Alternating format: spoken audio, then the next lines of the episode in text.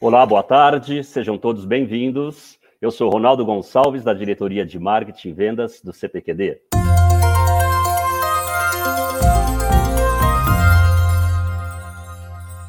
Estamos aqui hoje para a nossa quinta live, uma série de encontros virtuais semanais, onde pretendemos explorar os desafios e os efeitos da transformação digital, que afinal de contas chegou.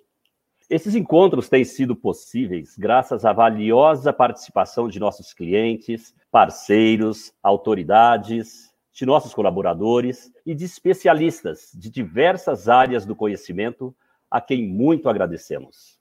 E o tema de hoje é privacidade e segurança cibernética no novo cotidiano. E eu convido então o meu colega Fernando Baceto, do CPQD, que vai conduzir esse evento. Fernando, é com você. Obrigado. Obrigado, Ronaldo. Bom, boa tarde a todos. Eu sou Fernando Baceto, sou gestor da área de consultoria do CPQD, que, dentre outros assuntos, engloba segurança e privacidade. Esse é um tema que vem ganhando tração no Brasil pelos avanços recentes da Lei Geral de Proteção de Dados Pessoais, com as restrições impostas pela pandemia em curso e também com a migração de várias atividades econômicas para o mundo virtual, tornando o tema ainda mais instigante. Para falar sobre isso hoje, a gente tem um time de peso.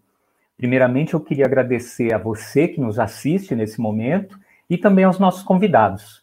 Miriam Wimmer, diretora do Ministério das Comunicações, Luiz Gonelli, líder de competência de serviço de segurança da IBM, e Sérgio Ribeiro, líder, líder da plataforma de segurança da informação do CPQD. Sejam todos bem-vindos. Eu gostaria de pedir que vocês fizessem uma breve apresentação, começando por você, Miriam. Tenha bondade.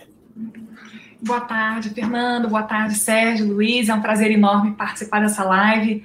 Agradeço o convite. Meu nome é Miriam Wiener. Eu sou diretora de serviços de é, telecomunicações no Ministério das Comunicações e eu trabalho já há algum tempo é, nesse tema envolvendo segurança cibernética e proteção de dados pessoais. É um prazer estar aqui. Obrigado, Vimer. Agora, por favor, Gonelli. Boa tarde, pessoal. Boa tarde a todos que estão nos assistindo. É, meu nome é Luiz Goneri, eu trabalho na IBM é, desde 2004 e tenho atuado bastante nessa área de segurança da informação. É um prazer estar aqui novamente, obrigado pelo convite e vamos, vamos às perguntas. Muito grato, Gonelli. Sérgio, por favor. Obrigado, obrigado, Fernando. É, boa tarde a todos, sou Sérgio Ribeiro. Primeiramente, agradeço o convite e a oportunidade de participar dessa live. Considero o tema de extrema relevância, os aspectos de segurança e privacidade cibernética, aspectos esses que ficam ainda mais em evidência em situações como essa, como está passando. Aproveito para cumprimentar também a Miriam, o Luiz, que estão participando. É um prazer ouvir e trocar ideias sobre esse tema com vocês. Atuo no segurança e privacidade no CPQD, tanto em pesquisa como em consultoria. Sou matemático de formação e venho me dedicando há mais de 25 anos na área de segurança. Obrigado. Obrigado, Sérgio. Eu aproveito para lembrar você que está nos assistindo que pode colocar questões no chat no nossa, na nossa transmissão ao vivo no YouTube, ok? No final a gente volta, volta a elas. Eu queria começar esse bate-papo compartilhando com vocês alguns insights. Existe uma percepção de que a pandemia acelerou o processo de digitalização nas empresas, né? forçando uma, uma disrupção cultural e operacional de muitas delas, que tiveram que se adequar às atividades remotas, é, mesmo aquelas que já tinham um plano de atuar no mundo digital, tiveram que acelerar essas mudanças. A gente percebe também que muitas empresas conseguiram responder de forma rápida, né, tendo como foco manter a sua operação minimamente ativa para atender as demandas dos negócios. Porém, nem todas é, conseguiram se preocupar com os potenciais riscos associados com a privacidade e a segurança da informação. Esse primeiro bloco, eu queria perguntar para vocês, na visão de vocês, quais os principais desafios que as empresas estão enfrentando hoje em relação à segurança e privacidade? Começando por você, Miriam, por favor. Obrigada, Fernando. É, de fato, eu concordo com a sua percepção de que é, novos desafios têm surgido, têm se intensificado, os desafios já existentes, e quase que diariamente a gente se depara com termos como ransomware, phishing, DDoS, é, não apenas em veículos especializados, mas na grande imprensa, nos telejornais, né?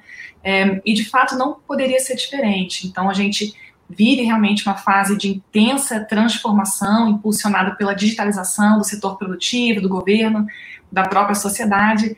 E no contexto da pandemia, tudo isso se acelerou, se intensificou, como você bem lembrou. É, e isso, inclusive, é, é nos gera é, alguns conflitos, as dores né, do, do nascimento dessa sociedade crescentemente digital. A gente brincava agora, antes do início dessa sessão, é, sobre as gafes que as pessoas cometem no ambiente online, então a pessoa participa de reunião sem camisa, ou entra uma criança na sala, né? É, são questões é, culturais, assim, de aprendizado realmente é, de como lidar com essas novas tecnologias. É, e esse fator humano é talvez uma das é, questões mais críticas quando a gente pensa em segurança cibernética né, no mundo digital. Então, com essa migração forçada para o ambiente digital, cá estamos todos nós em home office, né? É, de repente a gente começa a observar é, documentos, trocas de mensagens em ambientes inseguros, né? Senhas frágeis, dispositivos pessoais, muitas vezes sem antivírus ou sem qualquer tipo de proteção mais robusta, é, redes é, pouco seguras, né, com câmeras de segurança, com senhas 1, 2, 3, 4, 5, admin, admin, né, então é, realmente essa, essa migração súbita, né, repentina para o ambiente digital é, trouxe uma série de, de novas, é, novas razões de preocupação e, e de novos riscos. É, com relação ao tema da proteção de dados pessoais, também a migração para o ambiente digital traz novos desafios, porque Vale lembrar que, diferentemente das interações face a face, o ambiente digital ele deixa rastros, né? Tudo que a gente faz, tudo que a gente fala é, fica gravado. É, então, há um aumento no volume de dados pessoais sendo coletados, sendo tratados, sendo também compartilhados, inclusive em razão é, da pandemia na qual vivemos, né? É, e isso nos suscita também preocupações quando a gente pensa, por exemplo, na Lei Geral de Proteção de Dados Pessoais, que apregou o princípio da necessidade, ou seja, não guarde mais dados do que estritamente necessários para atingir o seu objetivo é, é, que justificou a coleta dos dados inicialmente. E importa lembrar também que o incidente de segurança é, pode acarretar não apenas danos patrimoniais, mas também o risco de multas e impactos reputacionais, sobretudo, né? Um vazamento de dados, um incidente de segurança, um roubo de informações é, é, sigilosas ou protegidas, né? É, o que nos traz também uma necessidade de reflexão sobre esses mecanismos tão falados de privacy by design, security by design, como é que uma empresa ou o próprio governo é, podem se precaver, né, adotar uma abordagem de precaução desde a concepção do seu modelo de negócios, da sua forma de trabalho, para evitar que esses incidentes ou esses maus usos de dados possam acontecer, né? Então, eu, diria que, além desses desafios que decorrem dessa nossa súbita migração para o ambiente digital, existe um desafio também mais estruturante que está ligado é, à criação de um marco jurídico regulatório robusto para lidar com esses temas é, e da criação de confiança que permita maior cooperação entre o setor público e o setor privado é, na resposta a esses tipos de incidentes. Né? Então, esse é, esse é um aspecto que eu frisaria como um desafio atual. Obrigado, Miriam. Adorei a expressão das dores no parto, né? Realmente a gente tem uma, uma bela curva de aprendizado aí pela frente, né? É, Gonelli, é, suas considerações agora, por favor? Olha, é, tem, o desafio tem sido, tem sido grande, é, eu acho que nesse momento, especialmente para os prestadores de serviços. Só para você ter uma ideia, eu ganhei 11 quilos de estresse nos últimos quatro meses. Né? Então, eu estou mais gordo, mais nervoso, e porque a gente tem percebido que, que não tem tido um planejamento, planejamento adequado das empresas. Né? Ainda a segurança da informação e a privacidade não faz parte do, do cotidiano de todos. É, temos sido acionados aí com contratos de última hora, para apoiar as empresas que têm sofrido vazamentos, têm sofrido uma série de danos, chegando à casa de bilhões, né? Tivemos aí algumas situações esse ano, já de 2020, na pandemia. Então, está é, tá sendo sofrido para todos os lados, né? O desafio, o desafio da, do, do, do mover para o remoto, né? As pessoas trabalharem remoto, eu estou vendo a, a, a, manter essa operação. Foi o que eu vi foi é, não foi desafiante, foi trabalhoso apenas, mas é, dentro de um patamar até simples, as estruturas aguentaram, né? O, primeira, primeira, o primeiro pilar aí de disponibilidade suportou adequadamente é, milhares de pessoas conectando remotamente nas suas empresas. Mas o desafio maior que a gente tem visto mesmo é falta de é ainda a, a falta de, de orçamento, né, de budget para que para investir na, né, na, não só em tecnologia, como em processos. Né? A área de segurança ainda é escassa na, nas organizações, mesmo empresas com faturamento bilionário ainda é, é, não coloca uma parcela interessante desse, desse dinheiro, desse faturamento na segurança da informação. A gente ainda tem sofrido bastante com, com informações, parte, especialmente indústria, né? A gente não vê. É, a, a ideia ainda está no tema de disponibilidade, né? Manter, o, manter a fábrica funcionando, né? Manter o, é, a máquina funcionando, mas ainda com um olhar é, é, mínimo, um olhar ainda, né, beirando ainda a cegueira praticamente, e não olhando para essa, essa parte extremamente importante, né? Então as empresas têm, eu tenho percebido realmente que, a não ser bancos, né, que, que já naturalmente têm um investimento mais pesado ali, uma estrutura maior, a parte de indústria e serviços que a gente tem observado nos nossos clientes, né? A gente tem uma, uma estrutura aí com com mais de 300 clientes da América Latina. Quando eu falo disso daí, não é só Brasil, tá? É América Latina ainda a gente é, é pequeno, ainda a gente ainda está tá engatinhando na parte de segurança. Somente os bancos ainda já estão um pouco mais maduros e a gente tem sofrido bastante. O desafio maior, como eu falei, tem sido para nós que, que tomamos conta dos ambientes, que, que apoiamos os clientes, que fornecemos é, é, o direcionamento, isso que tem sido bastante complexo no nosso, no nosso cotidiano. Ah, obrigado, Manelli. Sérgio, para a gente fechar esse bloco, queria ouvir sua visão. Ok.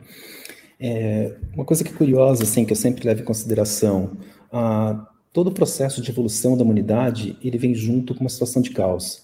Se a gente lembrar de guerras, outras pandemias, e isso sempre alguma coisa nova, alguma vantagem a gente tem que tirar disso, né?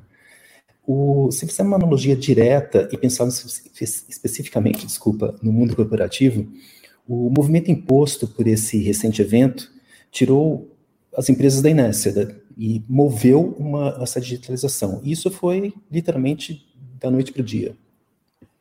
É, a gente observa que, em muitos casos, os gestores dormiram com uma ideia de planejamento, fases de testes, movimentos parciais, escalonamento para testar soluções tecnológicas, processo de trabalho remoto e por aí vai, né? E quando eles acordaram, eles observaram que não, que eles precisariam virar a chave naquele dia. Isso aconteceu em, em várias empresas que a gente tem conversado, que a gente presta serviço, seja nossos parceiros, seja nossos clientes, né? É, a gente observou isso. E isso trouxe consequências, né? Se a gente observar diretamente, trouxe inúmeras consequências. E o desafio que ficou mais evidente em, na grande maioria dessas conversas é com relação ao gerenciamento de ativos. O, o que a gente observou, né? Nessa situação adversa, o, o modelo tradicional de segurança, privacidade, eles estão todos sendo colocados à prova. É, visto que a própria Miriam comentou, que o Luiz tem comentado, né? É, os ataques ocorrem, estão ocorrendo, em números cada vez maiores, e esses sistemas estão sendo colocados à prova. É, se a gente imaginar friamente, a grande, uma grande proporção, vamos dizer assim, de colaboradores, eles estão hoje trabalhando em casa, ou até em algum lugar, né, via acesso remoto. E, e esse processo, por ele ter sido criado, uma virada de chave de, do dia para a noite, ou da noite para o dia, ele não teve tempo de ser amplamente testado, ou, em algumas situações, amplamente adequados.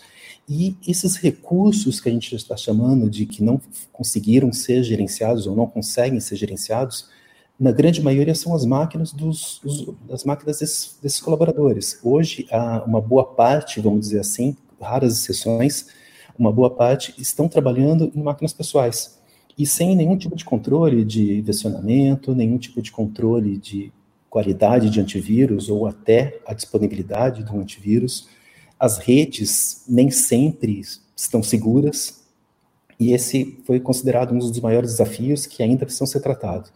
E, o outro ponto que foi levado em consideração, que vários, várias empresas têm comentado, ou que eles estão comentando ainda, é com relação à conscientização sobre a privacidade da informação e sobre a privacidade dos dados, ou até o sigilo da informação. É, essa conscientização e, e essa relação de privacidade dos dados, é, quando você muda de um ambiente restrito dentro de uma organização para um ambiente exposto, vamos chamar assim, que sem controle nenhum, várias coisas não são observadas, né? Um, um, exemplo prático, né? Eu, eu saio no meu quintal aqui, eu consigo, entre aspas, participar de reuniões dos meus vizinhos. Então, eu consigo ouvir é, negociações de empresas, eu consigo, já fiquei sabendo, por exemplo, que uma grande é, fabricante de automóvel não vai mais mudar um modelo de um carro agora em setembro, outubro, vai ficar só para o ano que vem, e, entre outras coisas, né? Então, a gente observa, essa conscientização, ela precisa ser mais, estar mais no dia a dia, e essa eu acho que é a parte mais complicada, né? Você passar isso de uma forma simples e rápida para todos.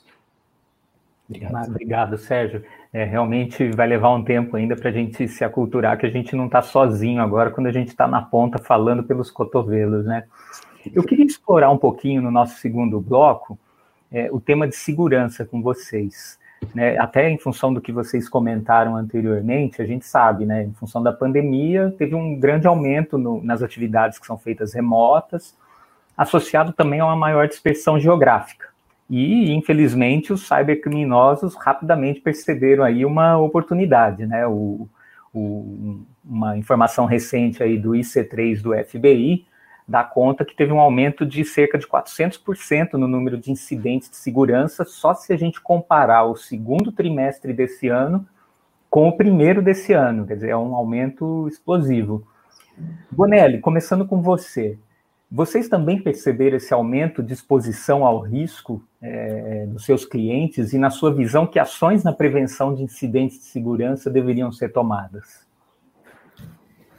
Olha, muito. A exposição está é, até nesse, nesse, nessa pandemia, a quantidade de trabalho é, do time como um todo, né? Eu tenho só no Brasil mais de 40 pessoas, mais América Latina chega a mais de 100 pessoas que nós trabalhamos aqui, assim, é, é, essa exposição tem nos causado, como eu já tinha falado, né, uma, está é, tendo muita demanda, a demanda cresceu é, de, de, uma forma assim que, que eu não tinha visto, né, a gente também, acho que não, ninguém estava preparado para para né, as empresas fornecedores não estavam preparados para essa demanda, apesar da infra estar, estar adequada, e como eu havia dito, na parte de infraestrutura, é, é a gente teve positivo, é, foi bem positiva a resposta.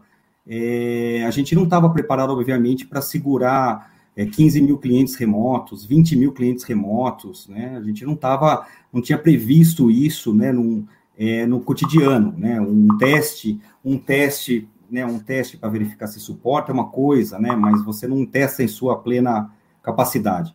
Então, eu achei bem interessante com a, essa parte de, de infraestrutura. A, a, o que eu percebi foi que as empresas têm, têm bons produtos é, à base da proteção de, de, um, do, de um antivírus na máquina, antivírus de, de Next Generation, que são chamados, que são mais inteligentes, baseado até em comportamento. Soluções de Detect Response de EDR, que são endpoints que são extremamente inteligentes, extremamente capazes de você de você seguir, perseguir o malware, né, e fazer uma caça a esse malware. Então, assim, o que a gente percebido foi que os ambientes estão tão bem, é, é, possuem esse, a cada um a seu modo, cada um a seu investimento, ainda a infra, né, dada como infra, o endpoint, e a parte de perímetro, proteção de perímetro na cloud, no ambiente do data center do cliente on-premise, né, aquele ambiente ainda antigo que ele detém equipamentos. E ainda eu percebi que foi que deu tudo certo. Para mim, o grande vilão, o grande vilão nos pilares de segurança da informação, aquilo que me surpreendeu de estar tá muito ruim nas empresas, é justamente a parte de gestão de acesso e identidade. Isso me surpreendeu é, muito. Eu não imaginava, né, que, ele, que quando testado ele era tão frágil. Então fizemos diversos testes aí simples, né, montagens de, de, de phishing para clientes que nos liberaram a fazer tais testes e observamos que a facilidade que as pessoas, assim, as, as tipos de senha, é, por mais que você coloque, coloca caractere, né, então, eu vi muita senha, arroba 2000, é, é, nome do, do cliente, arroba 2020, e passou batido, né? É uma festa, é, nome do cliente, arroba 2020, o que põe isso daí? Então, é, é, e aí vai variando, né? 21, 22, aí deixa. Então, essa parte de gestão de acesso, para mim, foi, foi o grande vilão dessa história que a gente está tá perseguindo, né? A gente tem tido um trabalho muito forte em cima de consultoria para chegar ao outro lado. Bom, é isso. Excelente, Gonelli. Realmente é surpreendente, né? Nada É, nada resiste a um elo fraco nessa cadeia, né? É, Miriam, no âmbito do governo federal, é, como que esse aumento de incidentes de segurança tem sido avaliado? Então, Fernando, é, como você sabe, existe uma estrutura institucional preparada para lidar com incidentes de segurança, que é, é presidida pelo Gabinete de Segurança Institucional da Presidência da República, o GSI. Né, lá funciona o cetir.gov, que atua sempre de maneira muito coordenada com o CERT-BR, que é uma organização ligada ao NIC.br, né? É, meu trabalho, eu não lido diretamente com incidentes de segurança, mas eu posso talvez trazer algumas ponderações é, quanto aos impactos desse aumento de incidentes sobre o ambiente jurídico, regulatório, é, e nesse sentido eu acho interessante mencionar é, as discussões que a gente tem visto no próprio Poder Judiciário sobre como fazer frente a esses novos desafios. Né? Então, é, como todos sabem, quando a gente tem um incidente cibernético, um ataque cibernético, um primeiro ponto de grande dificuldade é a questão da jurisdição, da territorialidade, de identificar de onde está vindo aquele ataque, né? Muitas vezes, aparentemente, vem de outro país, ou você tem é, dispositivos que são instrumentalizados por terceiros, né? Então, é muito difícil a questão da atribuição, né, do incidente de segurança.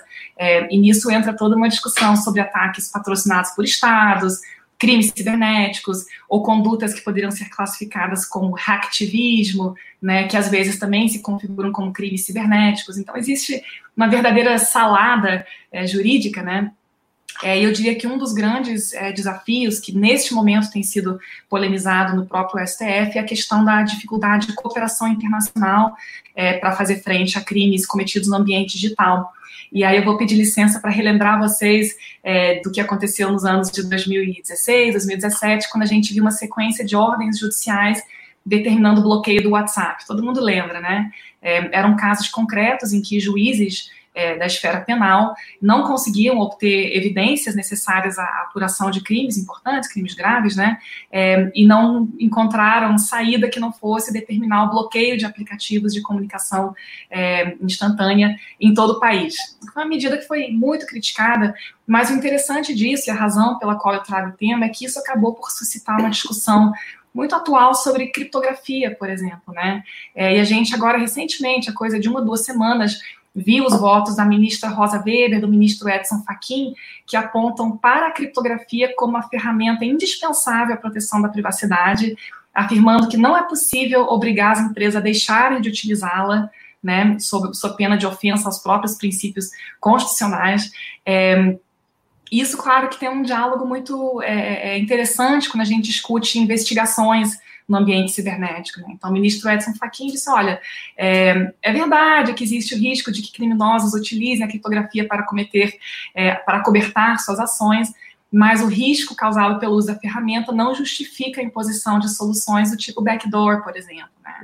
Então, esse é um aspecto muito interessante. A ação não foi, o julgamento não foi concluído, né? O pedido de vistas do ministro Alexandre de Moraes, é, e essa é uma discussão é, no contexto da ADI 5527, a DPF 403, que se conecta com outro debate também muito atual, também é, que houve uma audiência pública recentemente, que diz respeito à cooperação internacional para apuração de crimes cibernéticos. Né? Então, é, trata-se da ADC 51, é, na qual se discute se é necessário fazer recurso a ferramentas de cooperação jurídica internacional, como o famoso MLAT, Mutual Legal Assistance Treaty, ou se os juízes podem aplicar diretamente o marco civil da internet é, para compelir né, é, atores é, que atuam no ambiente brasileiro a fornecer evidências é, para apuração de crimes. Então, a questão de fundo, né, e, e aqui tentando responder um pouquinho a sua pergunta, é que é, esse ambiente novo no qual a gente se encontra inserido coloca em xeque é, os instrumentos tradicionais que nós tínhamos para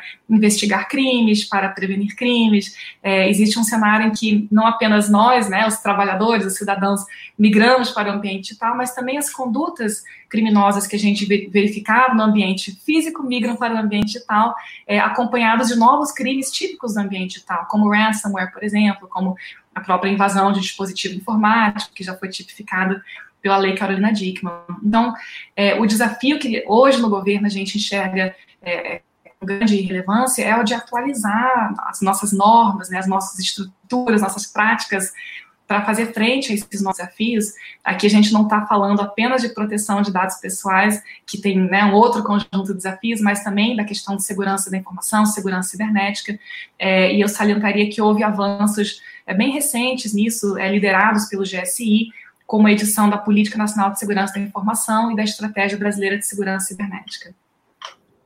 Ah, obrigado, Miriam. Realmente esse é um tema que ainda vai estar em pauta por um bom tempo, né? É, Para fechar esse bloco, Sérgio, eu queria saber, na sua opinião, como que a adequação de pessoas, processos e tecnologias poderá dar o devido suporte à segurança nesse novo cotidiano? Ok. É, como a gente pode observar, essas várias pesquisas, ela apontam que o, o, evento que estamos presenciando, a pandemia no caso, gerou inúmeras questões relacionadas à segurança, privacidade, proteção de dados, conformidade, entre outras tantas. É, eu tenho um amigo que sempre me fala, né, cybercriminosos se adequam muito rápido às novas realidades. E eles levam muito a sério um lema, né, que o negócio não pode parar. Então, eles migraram efetivamente, estão aproveitando a todo momento qualquer brecha ou qualquer atividade que tenha. E com isso, qualquer fragilidade né, nessa tríade de pessoas, processos e tecnologia que foi encontrada, ela vai ser explorada. Isso é questão de tempo, né? Ela vai ser explorada sem sombra de dúvidas, que a gente fala. É, em conversas recentes com, com, alguns profissionais que relatam experiência nesse processo de aceleração que a gente comentou há pouco, o que ficou mais evidente é que vários pontos, acho que até o Luiz na fala dele, ele também colocou esse, isso daí também, é, vários pontos e ações, elas ficaram pendentes, pois para manter a organização rodando, né, para manter o negócio funcionando, os, os, processos nem todos foram seguidos, vamos dizer assim, né, e, e em alguns casos você não tinha a, a tecnologia disponível para atender esses novos processos, ou em muitos casos o, vamos dizer assim, os budgets foram redirecionados para as ações mais emergenciais, o que é legítimo, né? Você tem que manter, ou em primeira instância foi se pensado, né, em manter tudo funcionando. E, e quando a gente pensa efetivamente na parte tecnológica, aproveitando o gancho do Luiz, a gente, aparentemente a gente observa que está tudo relativamente resolvido. Então a gente observa que é, a, os links deram conta, as soluções em cloud deram conta de, de ter esse número de acesso super elevado. É, então, a parte tecnológica, entre aspas, está resolvida. O que a gente mais peca, no caso, é em cima das pessoas. As pessoas não estavam preparadas para isso, elas não foram treinadas para esse tipo de ação e para esse tipo de evento. E, e, tudo isso aconteceu muito abrupto, né? Devido àquela necessidade pura, simples e imediata de se fazer isso. É, esses pontos pendentes, é, numa grande maioria, não foram negligenciados, né? Eles foram priorizados de, de forma diferente. E o que a gente mais observa, o, o que precisa ser montado, né? O, tudo precisa ser tratado o mais breve possível, é óbvio, né? Então, é, é essas fragilidades de controle de acesso explorada pelo Luiz e outras mais que, que daria para ficar aqui à noite falando dessas fragilidades, elas precisam ser tratadas. Mas uma visão de futuro, ela precisa ser exercitada, pois os novos desafios que a gente identifica, eles precisam estar diretamente conectados com esse novo modelo de operação. E tudo que a gente consiga direcionar as necessidades das organizações e garantir que essas plataformas, serviços, eles não sejam apenas seguros, né? A ideia de, de ser seguro é, é, é, o mínimo que se espera quando você contrata um serviço ou você utiliza um serviço. É, é, o que a gente quer efetivamente é que sejam voltados para atender esse futuro. Mas um outro detalhe aí, né? A gente precisa lembrar que em muitos casos o futuro já já é hoje, né? Então a gente já está nesse futuro. Não tem muito tempo da gente planejar. A gente vai ter que aprender em voo, né? Em voo. Bom, gente, passando para o nosso terceiro bloco, eu queria só mudar um pouquinho o tema, eu queria falar sobre privacidade agora nesse cenário pós-pandemia. Um estudo recente da Cisco indica que empresas que possuem um grau mais alto de conscientização em segurança e privacidade apresentam menores impactos em custos com violações e maiores retornos financeiros. Essa mesma pesquisa também cita que 82% das organizações avaliam as certificações de segurança e privacidade como um fator relevante no processo de escolha de fornecedores. Eu queria saber como vocês veem essa conscientização em relação à privacidade e proteção dos dados. Na visão de vocês, as empresas estão embarcando? O público em geral já tem uma percepção da importância disso? Vai inverter um pouquinho a ordem, agora eu vou chamar quem terminou o outro. Sérgio, começa você. Ok. É, Fernando, se a gente fizer uma, uma leitura, uma análise direta né, nessa pesquisa da Cisco, é, é, é, o que todo profissional de segurança vem pregando e desejando há muito tempo, né? Ter as organizações conscientizadas, ou um grande número, um grande público, vamos chamar assim, conscientizado sobre os aspectos de segurança e privacidade, e isso é fato, né? Se você tiver esse público muito bem treinado, educado, consciente das ações, o, os, os impactos, quando existirem, eles vão ser bem menores. E, e, além disso, uma grande vantagem é o retorno do investimento. Isso daí vai ser facilmente mensurável. É, é, o interessante é que essas pesquisas, não, não só essa que você citou, mas a gente observa, vem lendo várias pesquisas nesse mesmo, nesse mesmo intuito, que está ficando cada vez mais claro, inclusive para os executivos e tomadores de decisão. É, a grande maioria já assimilou essa necessidade, né? E, e, essa, e, eles já entenderam que você segurança não é um produto, é, segurança é um processo que você você precisa seguir, não é um, um plugin que você vai, vai colocar na, na, sua solução. Ela tem que nascer com aquela ideia. E, e várias organizações que, que a gente trabalha, a gente já está começando a observar isso daí. É, é, está tendo uma mudança, né? Obviamente não é uma mudança do dia para a noite, como foi é, essa, esse efeito de digitalização que a gente presenciou, mas a, a mudança está ocorrendo gradualmente, mas elas estão ocorrendo. A, a, maioria das empresas, quando elas estão é, negociando, ou estão solicitando algum tipo de serviço, de fornecimento, de, de prestação de serviço ou produto, vamos chamar assim, eles estão sim começando a exigir que esses fornecedores contemplem os aspectos de segurança nesses produtos e soluções. Hoje, na, na, grande maioria das organizações, nenhum projeto novo é, é, discutido ou concebido sem considerar segurança e privacidade desde o início. Então, a gente observou, pelo menos assim, nesses últimos seis meses, oito meses aqui, é, isso muito mais, pelo menos assim, com relação aos nossos clientes que a gente tem tratado, é, alguns deles com, com vistas internacionais, a gente observou que essa, essa necessidade, isso daí está sendo bem mais levado a sério. Agora, com relação ao tema de privacidade com o público em geral, isso é um pouco complicado, né? Acho que como a própria Miriam falou, a, a, os meios de comunicação em massa já começaram a falar sobre segurança, já começaram a falar sobre privacidade, mas, mas ainda é, é, é muito superficial, né, vamos chamar assim. Isso é, um, é, uma questão de tempo, não tem como. O Brasil, nós não temos uma cultura de privacidade, infelizmente, né, é, isso é óbvio, a gente não veio com essa cultura.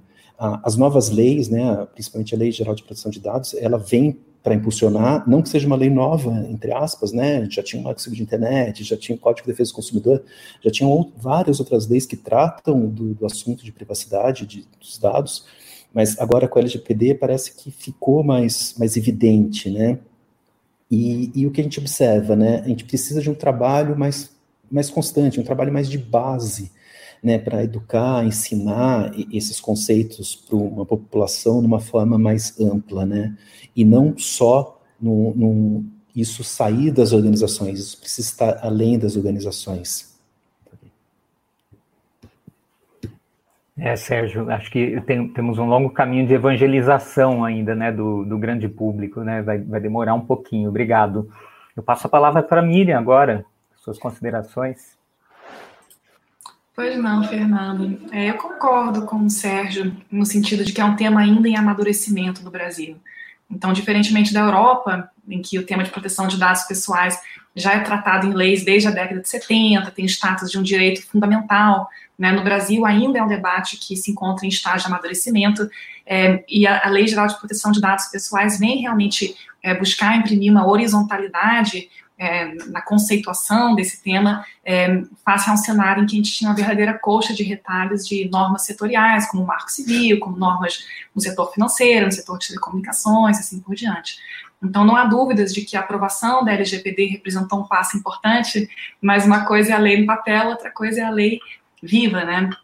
E aqui um ponto que eu gostaria de, de salientar é que é, nessa evolução da compreensão do tema também é importante distinguir que quando a gente fala em proteção de dados pessoais, não estamos apenas falando de privacidade no sentido de proteger uma esfera sigilosa ou restrita de informações a nosso respeito, mas estamos falando de maneira mais ampla em evitar tratamento inadequado de quaisquer dados pessoais, por mais insignificantes que eles possam parecer.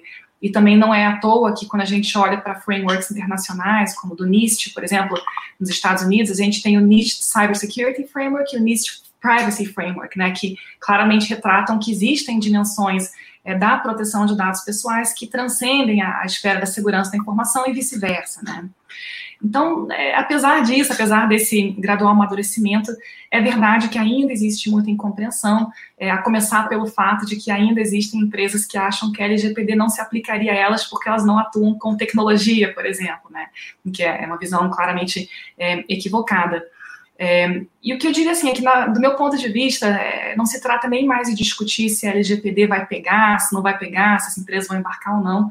A verdade é que ela já pegou, a gente tem visto a invocação da LGPD em decisões do Poder Judiciário, a gente tem visto o Ministério Público atuando no tema, os PROCONs, é, os órgãos públicos, como órgãos de controle, por exemplo, é, inclusive a gente muito recentemente viu o STF afirmar que existe um direito autônomo à proteção de dados pessoais, para além do direito à privacidade e proteção da privacidade e da intimidade que já estão expressos na Constituição. Então, é, a questão não é quando a lei vai entrar em vigor, enfim, espero que seja logo, mas quem sabe ainda demora um pouquinho, tem uma certa indefinição nesse momento, mas o fato é que essa, esse repertório né, ligado à proteção de dados pessoais, a ideia de autodeterminação informativa, a ideia de que precisamos tratar é, com respeito e com cuidado os dados é, pessoais dos titulares, que podem ser nossos clientes, nossos colaboradores, é algo que já está, é, do meu ponto de vista, firmemente entranhado no ambiente brasileiro.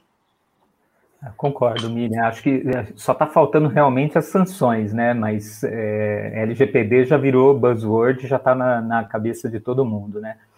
Para fechar, Gonelli, queria ouvir suas considerações, por favor. Não, sim. É, com relação a, ao ambiente mais preparado, né? Ele, ele tem um risco menor, isso é um, é um fato mesmo. É, até a, a, empresa que eu trabalho, a própria IBM, ela é isso, né? Ela tem uma comunicação muito forte em cima disso e as pessoas recebem essa informação e, e a comunicação que chega, ela é, ela é muito bem, é, é, é, for, é firme, né? Ou seja, é, qualquer deslize, o, o, funcionário responde por aquilo que ele, que ele, que ele fez, né?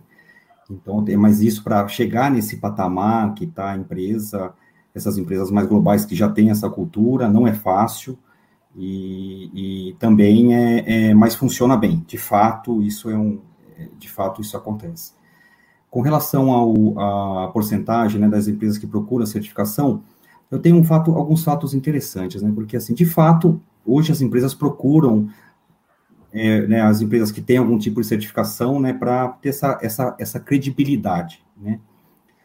Só que eu tenho visto alguns, algumas derrapagens, digamos assim, até de bancos, né? Eu trabalho também com o setor financeiro, também em América Latina, não, é, não são só bancos nacionais, não são só bancos de varejo, e eu tenho visto, assim, muitos, muitas é, é, certificações que são recebidas, né? Mas são por amostragem de processo, então é fácil. O latino é extremamente inteligente, extremamente safo, né? A gente é é diferente do europeu e do americano. A gente acha atalhos, né? É impressionante a nossa capacidade de encontrar atalhos para chegar mais rápido ou para né, dar um jeito, né? O famoso jeitinho é praticar o sonar no Brasil, né? Na América Latina como um todo.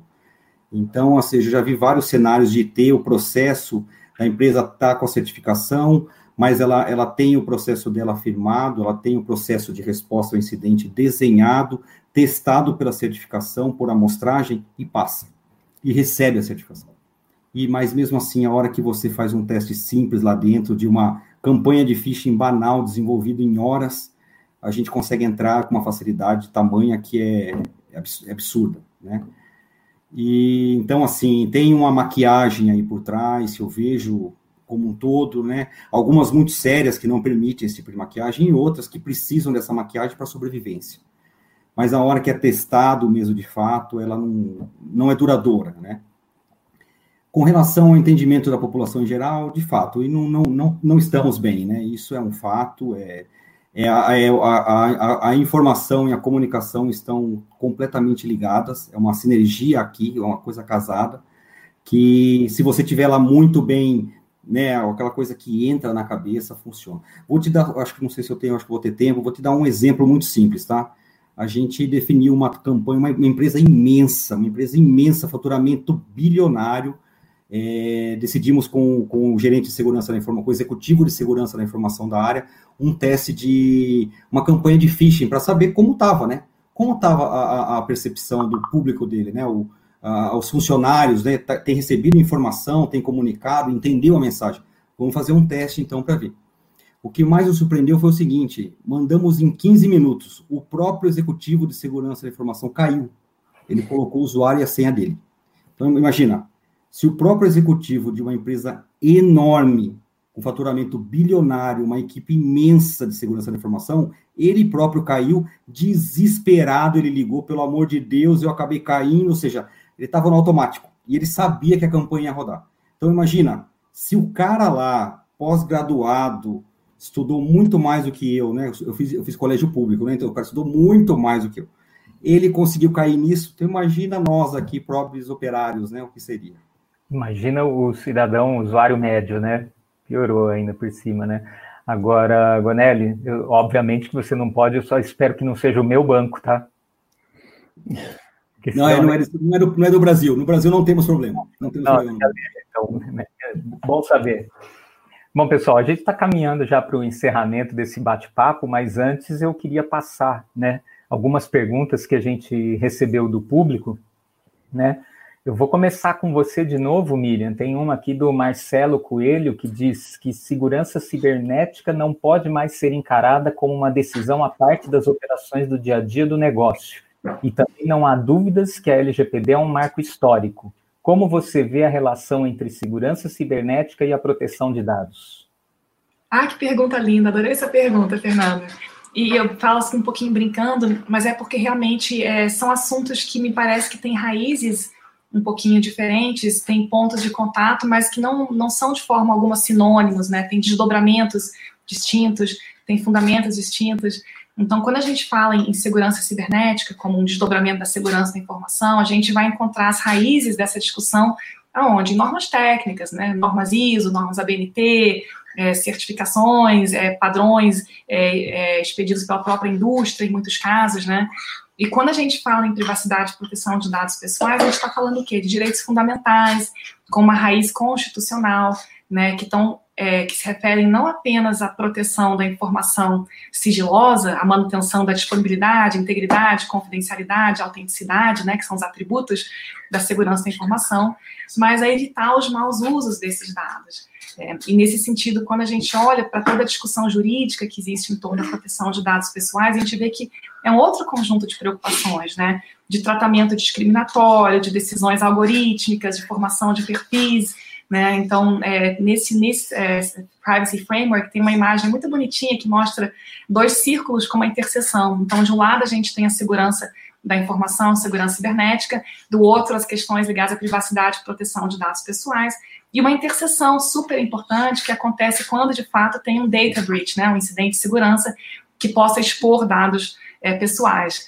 É, e nesse sentido, o que me parece super importante é que numa empresa, numa organização, as equipes de segurança da informação trabalhem de mãos dadas com as equipes voltadas à proteção de dados pessoais, com as equipes jurídicas, né, que de preferência haja é, grupos multidisciplinares, pessoas com formações variadas para lidar com esses incidentes e para entender né, as consequências é, de cada tipo de incidente. Às vezes, um incidente de segurança não vai ter nenhuma repercussão em termos de proteção de dados pessoais, por exemplo, vazamento de uma base de dados anonimizada ou criptografada, né?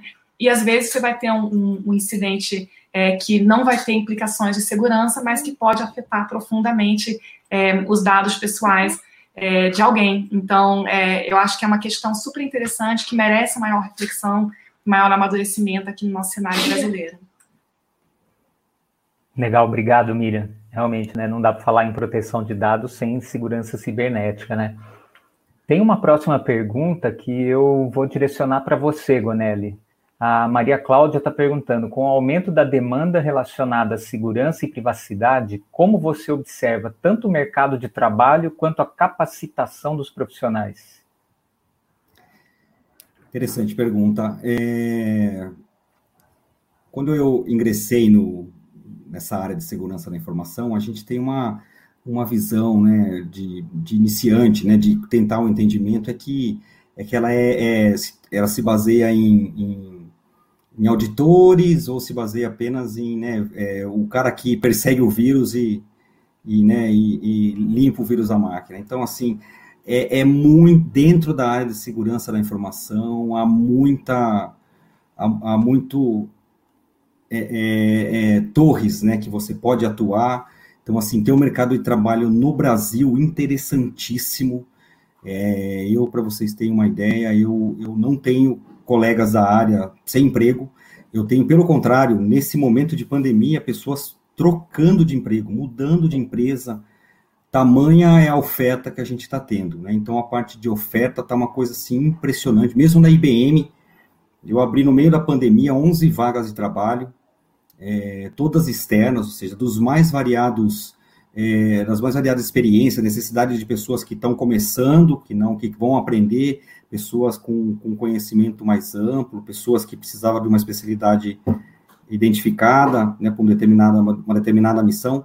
Então, assim, a parte de, de mercado de trabalho está essa área de segurança e informação, com o advento de cloud ainda, né, tem muita solução de proteção em cloud, é, dentro da própria cloud, né, é, é, a parte de gestão, que né, tem, há informações de que o perímetro, né, a parte de gestão de firewall poderia morrer, e na verdade vai transformar. Então, assim, tem muita, muita oportunidade em infraestrutura para quem quer seguir uma carreira mais orientada à, à, auditoria, a parte de compliance, a parte de gestão de acesso, a parte de data, né, de proteção do dado, né, na parte de resposta ao incidente, né, o Blue Team, aquele que vai proteger, né, o, o ambiente, o Red Team, aquele que vai tentar atacar o ambiente, ou seja, tem de muito. Com relação às especializações, assim, a gente tem os mais variados, hoje em dia, é, cursos, a própria internet já é uma, é, é, já é um, já é interessante, né, os cursos, os cursos dos mais variados, não sendo necessário uma pós-graduação, hoje eu não diria que uma pós-graduação para quem quer começar seria o primeiro caminho, eu diria que alguns treinamentos específicos, dependendo da área de interesse, então, assim, a gente está num momento muito, muito bom no país, mesmo em época de pandemia, temos uma fartura de empregos, fartura de vagas de especialização. Como eu falei para vocês, 11 vagas que tinha, tinha basicamente pessoas que nunca trabalhou na área, que está tendo oportunidade. Então, assim, eu, tô, eu tenho certeza de que é uma área que eu não vou sair mais dela, eu que sou de infraestrutura, né, a minha, meus 20 anos de, tec, de técnico foram em infraestrutura, então, segurança da informação é algo que eu quis experimentar e estou extremamente feliz de estar aqui e não vou sair daqui, porque fartura de mercado de trabalho é algo impressionante hoje em dia. Essa demanda vai ficar por algum tempo ainda, né? É, obrigado, Gonelli. É, tem uma pergunta aqui do Marcos Castelo, vou direcionar para você, Sérgio. Como vocês acreditam que a demanda crescente por segurança cibernética irá conviver com a necessidade de comunicação rápida e simples entre dispositivos no mundo da internet das coisas? Essa é boa, hein? Boa. Vai lá. Obrigado pela, obrigado pela pergunta aí, Castelo.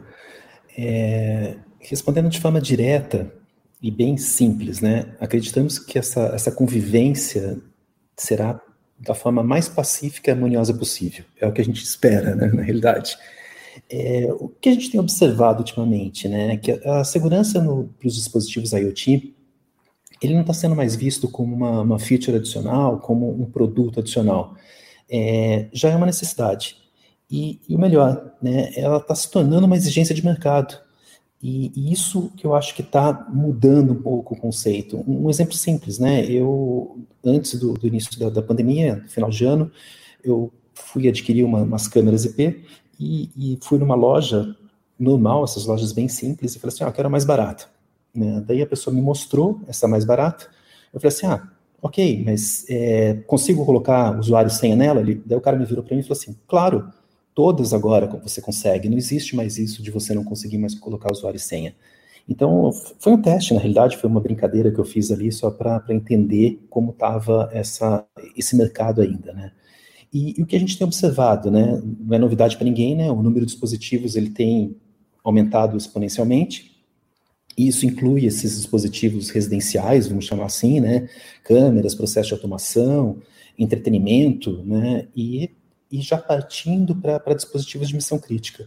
Então, são sensores, atuadores que estão trabalhando aí no, no, no modelo de, do setor de energia, no setor de água, na própria indústria 4.0. Isso daí está tá presente cada vez mais. E, consequentemente, obviamente, com diferentes níveis de segurança, é, tudo isso demanda segurança, desde a concepção. Não, não tem como, né? Você, principalmente quando a gente fala de missão crítica, não tem como falar de algum dispositivo que não tenha é, efetivamente um, um, security by design, que a gente costuma chamar. É, e, e, o advento do, do, 5G, isso daí vai ser potencializado. Né? O que a gente observa já, as pesquisas estão mostrando isso daí, que esse advento ele vai trazer, obviamente, velocidade, ele vai trazer granularidade para todo o ambiente, e as aplicações elas vão ser explosivas, né? Vamos chamar assim, eles vão estar cada, cada vez melhor. E, e, essa necessidade e possibilidade de comunicação vai ser excepcionalmente cada vez mais, mais veloz. E ainda mais, né? Dessa maneira, a segurança nunca vai ser tra tratado como um, um, adicional. E ela vai ter que sim ser tratada como um novo paradigma. É, não tem mais como pensar desassociar segurança para dispositivo IoT e, e colocar isso como um adicional. E o que a gente observa também é a criação de novos algoritmos, é, novos mecanismos de baixo consumo, seja de processamento, memória, etc., que vão conseguir suprir essas necessidades. Obrigado, Sérgio. Bom, a gente está com algumas perguntas chegando, eu não sei se a gente vai ter tempo de responder todas, então eu vou começar por uma aqui que citou diretamente o Gonelli, o João está perguntando que ações seriam necessárias para melhorar o entendimento em relação à gestão de acesso, como comentado por você, Bonelli. É, a gente fez um. Teve uma. Primeiro a gente descobriu uma, algo que, que é, não é fácil de descobrir, né? Tá uma, tem uma falta de sinergia dentro da, da estrutura de TI, por exemplo, de quem desenvolve a solução e quem bota no ar a solução, né? Então, segurança da informação não é muito participativo nesse processo. Então, muitas vezes é colocado é colocado no ar uma colocado no ar o, o produto e segurança da informação não sabe. Então, quando a gente participa, né, de é chamado para fazer uma, uma análise sem saber nada do cliente, né, a gente vai tudo é, é pego tudo pela internet, né, uma festa. A internet é uma festa hoje, né, pessoal? Você pode comprar e se divertir à vontade. Então a gente pega pela internet, monitora e encontra os portais disponíveis, portais que nem mesmo o cliente sabia que existe, né? Portais que estava lá, já vimos já planta de indústria dentro do portal lá que não estava mais em uso, uma, uma festa, né? A gente podia até ter uma plano uma, de uma, uma, uma, fábrica inteira estava lá disponível. E aí a gente, depois que entra e tem esse acesso, a gente entra com uma carga muito forte. Então, depois, né? A pergunta aí, depois que você pegou essa, esse problema, como trabalha, né? O trabalho é feito primeiro no mapeamento, é, aí é base é processo mesmo, mapeamento do processo de gestão do acesso. Aí a gente aplica segundo uma metodologia que a gente chama design thinking. É como se fosse todo mundo numa, é que agora na pandemia não dá, mas é todo mundo numa sala, o cliente, a gente. É, escre nós escrevemos os processos tipo em post-it, é bem bacana a metodologia. E aí vai explorando com, com o cliente aquela área que a gente viu que estava mais frágil, e após isso, começa a explorar e trabalhar ali. Como que a gente mitiga aquilo lá, o que, que a gente faz? É, é, é tecnologia que tem que se aplicar? É melhoria, melhoria de processo? São pessoas que a gente tem que, que é, direcioná-las, né, já que não adianta avisar, né? Você pode mandar 400 comunicados por e-mail por dia para a pessoa, não clique ali, parece que ela não consegue, ela clica, né? E aí, não contente, ela bota o usuário e senha dela ainda para se divertir. É uma festa, né? Então, assim, a gente tem tido, tem tido muita, muita diversão, mas é isso daí. Depois o design thinking, que é pensado em produto mesmo, né, para ver o que tampa aquele buraco. Basicamente Legal. isso. Obrigado. É, temos mais uma pergunta aqui do Márcio Funes. Na opinião de vocês, as empresas brasileiras possuem alguma peculiaridade quando comparado a empresas estrangeiras que pode dificultar a adoção da LGPD?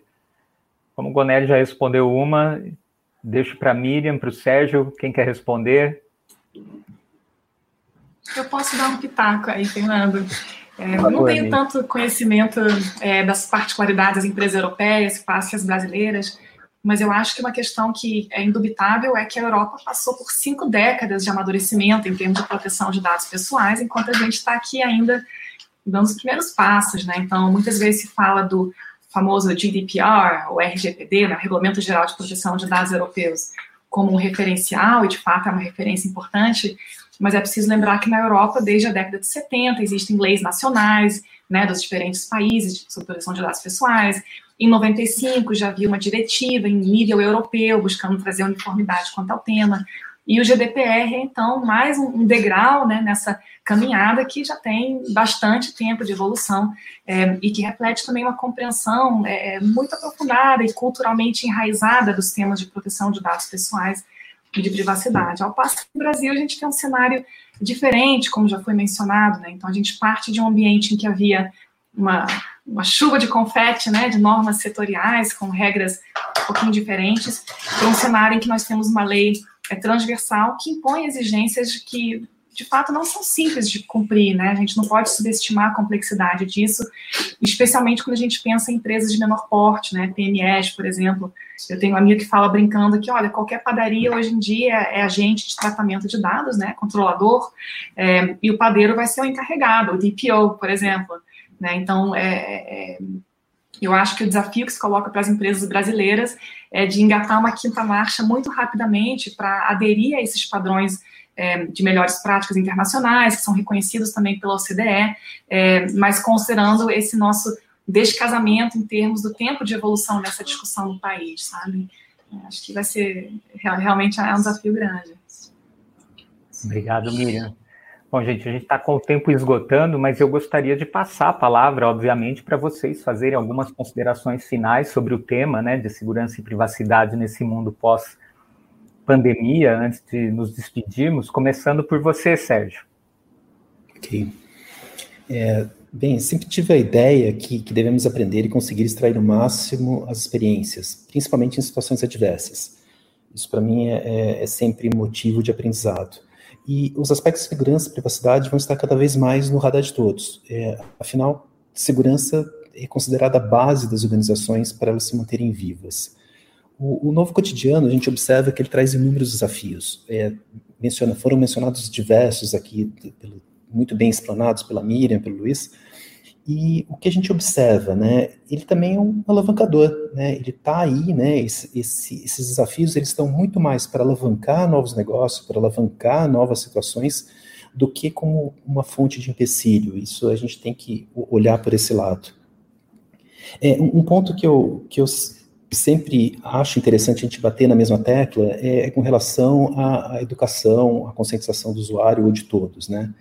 Concordo com o Luiz 100%, né? O mercado está aberto, a gente precisa de profissionais nessa linha, é, mas a gente precisa também, não só, né, quando a gente está falando de segurança, né, a gente não está falando só de, de hard skills, né, a gente não está falando só exclusivamente desses profissionais treinados, desses profissionais que fez uma pós-graduação, uma graduação, um treinamento específico a gente precisa também criar pessoas, né? a gente precisa criar e performar essas pessoas de acordo com as necessidades das nossas organizações.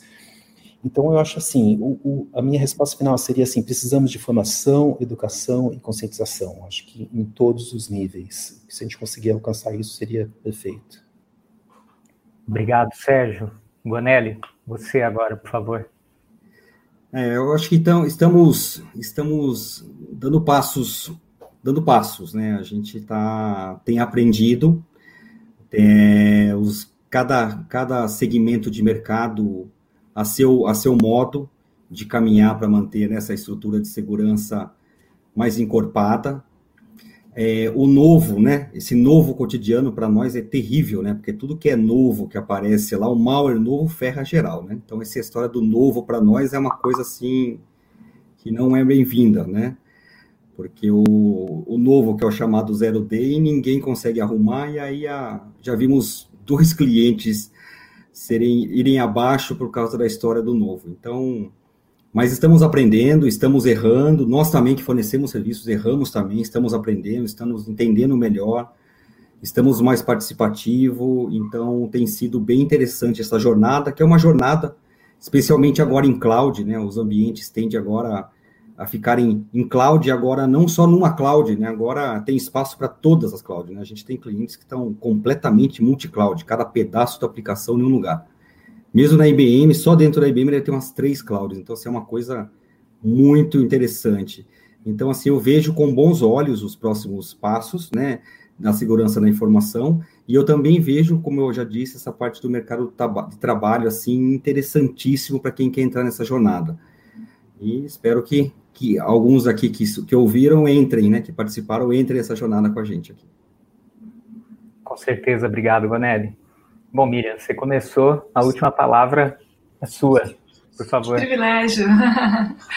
Eu queria realmente concluir agradecendo a oportunidade de participar desse debate tão interessante, sobre um tema tão atual, tão relevante. E a verdade é que em todos os painéis né, desse, desse período estranho se fala em pandemia e novo normal, é, e a tônica comum sempre é a ideia de que a transformação digital, que vinha né, com uma marolinha, de repente se transformou num tsunami e agora veio para ficar. E aí, ecoando um pouquinho as palavras é, de quem me antecedeu, é, é um processo de aprendizado, é, talvez possamos extrair boas lições, né? Eu acredito realmente que essa experiência nos trará é, é, mudanças e aprendizados que vão ficar, né? Serão algo passageiro. Então, agradeço mais uma vez, Fernando, pela sua gentil moderação e aos meus colegas de painel aí pela companhia nessa tarde de hoje. Obrigada.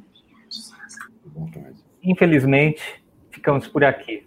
Né? Meu muito obrigado mais uma vez para vocês, Miriam Zimmer, Luiz Gonelli, Sérgio Ribeiro, por compartilhar um pouquinho conosco do seu conhecimento Quero agradecer também é, a todos que estão nos assistindo até agora. E se você ainda não faz, siga-nos em nossas redes sociais. Acesse www.cpqd.com.br para mais informações. Ronaldo, volta com a gente aqui. Olá, pessoal. Muito bom esse debate, hein? Gostei muito. Uma pena que o tempo acabou, passou e a gente nem viu, né? Muito obrigado a todos os participantes. Foi muito valioso uh, vocês terem compartilhado conosco a sua visão, sua experiência. Muito bom. Obrigado a todos vocês que nos acompanharam até agora nessa transmissão. E aproveito para convidá-los para a nossa próxima live na quarta-feira seguinte, no mesmo horário. E o tema será a inteligência de dados nas operações do novo cotidiano. Vejo você lá. Tchau. Obrigado.